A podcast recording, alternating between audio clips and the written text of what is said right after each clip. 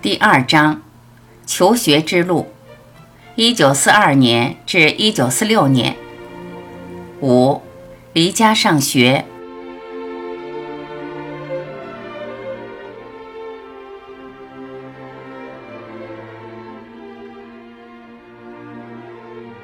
苏格拉底曾经说过，在人生历程中，无论选择是对还是错，生活不会给你第二次选择。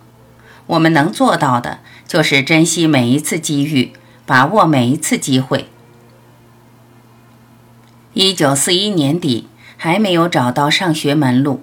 正当他们发愁之际，有位朋友领来一位长者，五十多岁年纪，上身穿一件破黑棉袄，腰间系着一根草绳，披散着头发。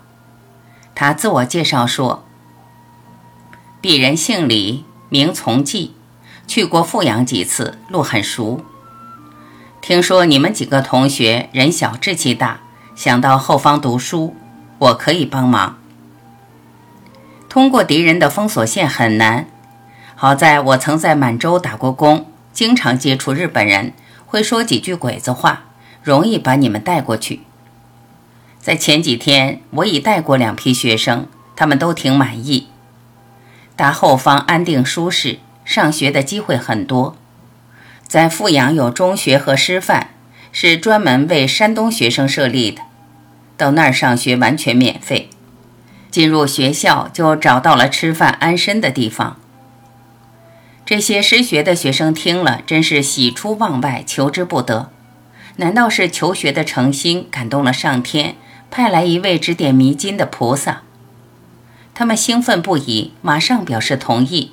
跟李先生去到南方上学，送走客人便飞奔回家，急急忙忙地禀告大人。庆新回到家，把自己要到南方求学的想法眉飞色舞地细说一遍，并坚决要求离家去上学。家人反应不小，母亲坚决反对，她实在割舍不下。不忍心让一个只有十三岁的孩子离开父母，独自去闯天下。兵荒马乱，风险重重，成败不知，福祸难料，出外变数很多，没人能保证一帆风顺，谁能预防意外？父亲则比较理智，分析了利弊得失。留在家中，日伪军肆虐，并不安全。现在学业已误三年。长此以往，将贻误终生。后方求学，生活在学校，国家拨款，老师照顾，可减少风险。虽有困难，吃些苦头，却能加速成熟。在机遇和希望面前，关键是勇气。清心胆大，可以做大事；勇敢的行动可以产生力量。当遇到挫折的时候，勇往直前，可渡过难关。庆新聪明好学，志向远大，应该顺其自然，促其发展。庆新看到父母意见不一，他不好反驳母亲的话，趁机发言，聪明的讲了鹰的故事。幼鹰长大时，老鹰还会挤它，把小鹰从边缘之处往下赶。这些幼鹰下坠时，逼得它们拼命挣扎，拍打翅膀来阻止下落。在这样的过程里，反复多次，幼鹰学会了飞翔和觅食的本领。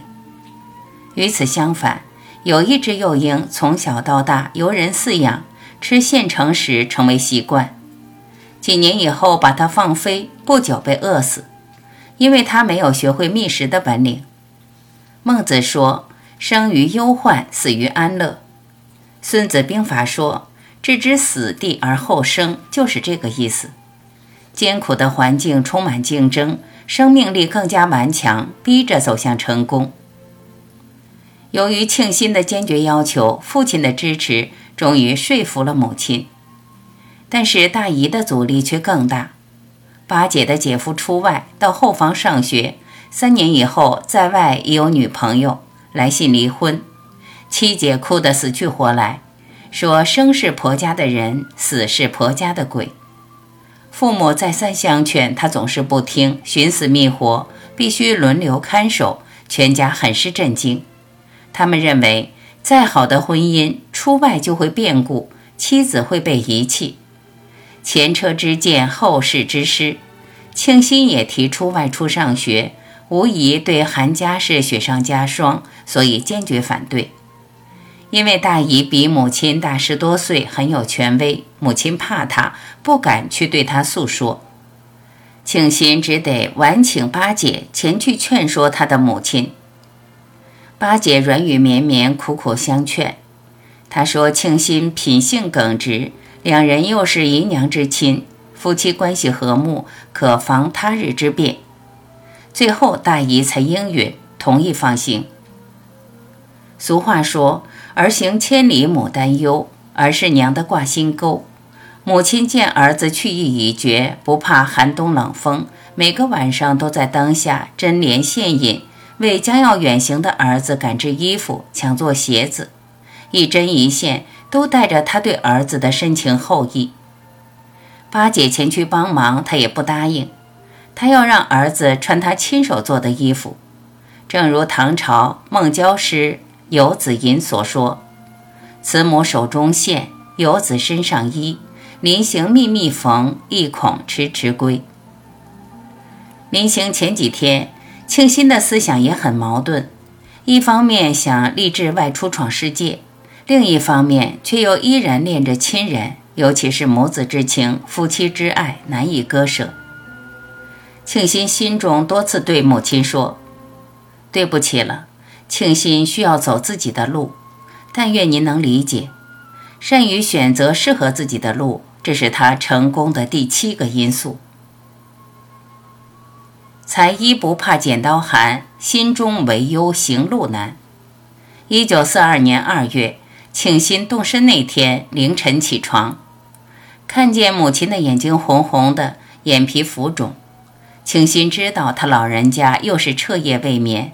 他把儿子的行李细致地查看几遍，把钱币缝制在衣背夹层里，估量不缺什么，才捆成行李包，既轻便又容易携带。他看着庆新吃饭，再三叮嘱：在家千日好，出门事事难。此行需珍重，不比阿娘边。要当心冷暖，饮食要适量，不要饥一顿饱一顿。路上要听李先生的话，到了驻地要捎信来，和朋友相处要宽厚忍让，吃亏是福，要结交善良的朋友，不要与坏人为伍。最后他说：“你嫉恶如仇的个性使我实在不放心。”清新一再表示，保证记住母亲的教导，堂堂正正的做人。庆新看着母亲的面孔，由于多夜的劳累和哀伤，苍老许多。他心里很难过，要离开生他养他的父母，离开相依相伴的八姐，离开关怀他的乡亲，离别情绪涌上心头，几度哽咽，情不自禁。那天吃过早饭，杨庆新背起行李与家人道别，却不见了母亲。他是怕离别，不忍哭着相送。八姐也没有出屋送丈夫，她心地善良，多愁善感，儿女情长，双眼哭得像红铃铛，怕别人笑话。家人送了一程又一程，小妹年仅四岁，也站在父亲身边向哥哥招手，祖母还弯着腰用手巾擦泪。他不知不觉突然掉下眼泪，可怜起家人来。此时他三步一回头，十步一停顿，一直这样走了很远。看见祖母、父亲和妹妹还站在那里没有移动，杨庆新心里想着：敬爱的祖母、亲爱的父母，别了；善良的妻子，别了。慢慢的走了好远，送行的人树挡雾折，变得模糊。他才狠狠心，背着行李，顶着初春的严霜寒流，踏着积雪，大步走出。不知不觉，眼泪继续流下来，变得冰凉。他们集合的地点是定陶城北六公里的仿山。所谓仿山，是坟丘，名字叫山，却是沙土堆积而成。因仿佛似山，故名仿山。在一望无际的大平原上，只有它高高耸立，显得威武壮观。相距五公里，就可看见它的仙姿。它是西周诸侯曹国王陵，分东西两山。东山埋葬着周文王六子、武王六弟、曹国大王郑铎及其后二十五代子孙的尸骨，他们是曹姓最早的祖先。这里有曹氏的始祖坟。西山是郑铎儿子卞成王及其十六代子孙的葬地，他们是卞姓最早的祖先。这里有卞氏的始祖坟。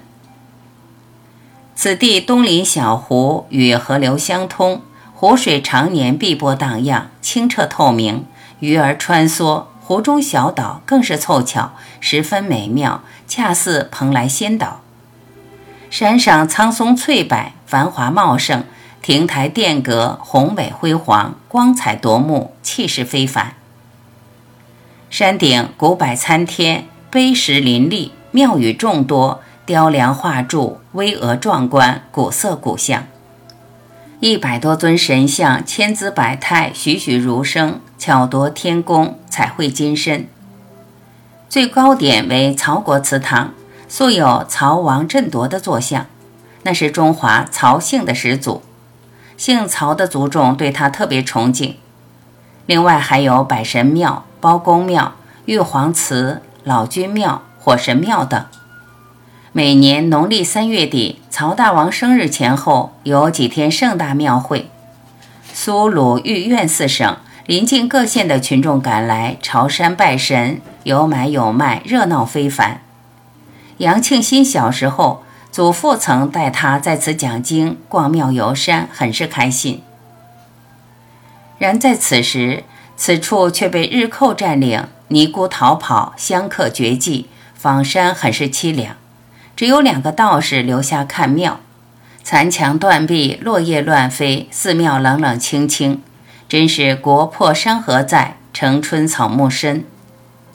十六名鲁西南的学生中，只有庆新一人是定陶县的，其他都是邻县赶来的。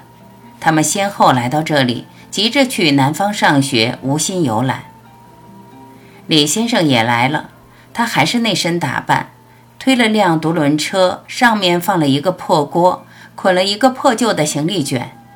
临行之前，他嘱咐学生们：“这里是沦陷区，集体行动危险。”尤其是青年学生，人多目标大，容易引起怀疑。一旦被日伪军盯上，就很麻烦，轻则挨打遭抢，重则遭抓被杀。学生们不敢不听他的话，三三两两结伴而闯，前走后继，拉开距离，以理曲折，不敢停歇，一直向南方走去。一路上遇见不少灾民。衣裳褴褛，面带浮肿，携儿带女，逃荒要饭。晚上，他们在荒村野店投宿，这些店铺地处路边，很是简陋，专为贩夫行人设立的。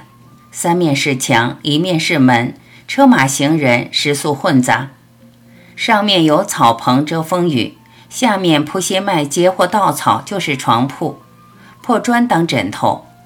店家没有食堂，只供大壶开水，客人可以租他的锅烧饭。多数行人自带干粮充饥。大家都很年轻，没有出过远门，一天要走七八十里路，累得腰酸腿疼，步履蹒跚。庆新和王大头最小，脚上磨了许多泡，忍痛赶路。到了店里，不愿意动一动。李先生教他们用针挑破，庆新的脚疼得很，掉下泪来，又急忙低头擦拭，恐怕同学看见被人笑话。吃过简单的晚饭，倒头便睡，因脚疼得厉害，常常失眠，越睡不着越是想家。若是在家有父母关怀，妻子照顾，生活上无忧无虑，而今天在旅途，怎么这么难啊？吃不好饭，睡不着觉，两脚满是泡，走起路来疼痛难忍。但是转念一想，男子汉志在四方，没有苦上苦，哪有天上天？为了求学读书，绝不能半途而废。每晚，李先生像模像样，谈笑风生，都将他的手推车远远地停放在院子的一角。学生们好奇地问他：“如此不值钱的破锅，为什么推它呢？”他说：“有个朋友在亳州开铸锅厂，用破锅可以换个新的。”学生们童真无邪，信以为真，认为他是勤俭之人，觉得他既可怜又可敬。他们不辞劳苦，风尘仆仆，小行夜宿，连日奔波。脚上的泡烂了，流出血水，又磨出新的泡，比老炮更疼。以后经过多次磨烂，又慢慢形成茧子，才疼得轻些。他们一路疾行，来到日军封锁线前，才住下稍歇。李先生自言自语地说：“上次就是在这里出的事。”一个学生的行李里被翻出了中央票子，日本人放出狼狗撕咬，学生被咬得血肉淋淋，惨不忍睹。不谙世事的学生们听了，个个毛骨悚然，胆战心惊，因为他们都带了中央票子，准备到大后方花销。大家无奈，只好请李先生想办法。看起来他也很为难，沉思了一会儿说。既然带你们出来，就得为你们的安全负责。把钱交给我，放在烂行李卷里，翻出来算我倒霉，生死由命；翻不出来是你们的福气。到目的地将如数奉还。李先生胆大，不怕狼狗撕咬，舍己为人，大家心生感激之情，把缝在衣背夹层里的。裤头背心上的钱币全都取出，交给他收藏，才放心行路。第二天通过封锁线时，大家还恐怕狼狗撕咬，千幸万幸，有惊无险，没有日伪军盘查，一帆风顺，很快到了富阳。他们的大难已过，高高兴兴，说说笑笑，忘记了脚上的疼痛，感到浑身轻松。大家打听到了二十二中的地址，便迫不及待地去报名。然而新的难题摆在面前：报考时间已过，不给注册，要等到暑假以后招考录取才能入学，还有半年时间等待。入不了学，吃饭住宿都成了问题，不得已找个旅店住下。大家围着李先生，请求他想办法。李先生拍着胸脯担保。保证说：“这都包在我身上，明天我就去找朋友。”学生们信以为真，见李先生答应可以帮助解决，稍微宽心。经过长途跋涉，已经很累，晚饭后休息，他们都安然入睡。第二天起来一看，李先生不见了，房前屋后、院里院外找不到他的踪影，独轮车也没有了。有的说他可能去找朋友，等等看吧。结果等了一整天，仍不见他回来，分头寻觅，全无踪迹。俗话说：“知人知面不知心。”人真是复杂万分，神秘到极点，对人本性的认识极难。询问店家主人，他说：“夜深人静时，李先生原形毕露，鬼鬼祟祟。”从破锅下拿出一大包烟土及鸦片，卖了不少钱，心花怒放，高兴不已，连夜离开，奔回老家去了。常言说：“路遥知马力，日久见人心。”这时学生们才恍然大悟，知道事情真相。李从济是个骗子，他见人三分笑，宰人不眨眼，能说会道，昧着良心干事。学生们发觉时，为时已晚，他们受骗上当了，钱款全被李先生骗去，自己身无分文，吃饭无着，直饿得眼冒金星，肚子咕咕作响。他们走投无路，哭诉无门，呼天不应，叫地不灵，个个惴惴不安，焦急万分，苦涩的泪水流进肚里。所以有人研究过，最大的灾难是人为的灾难。最大的废墟是人格废墟。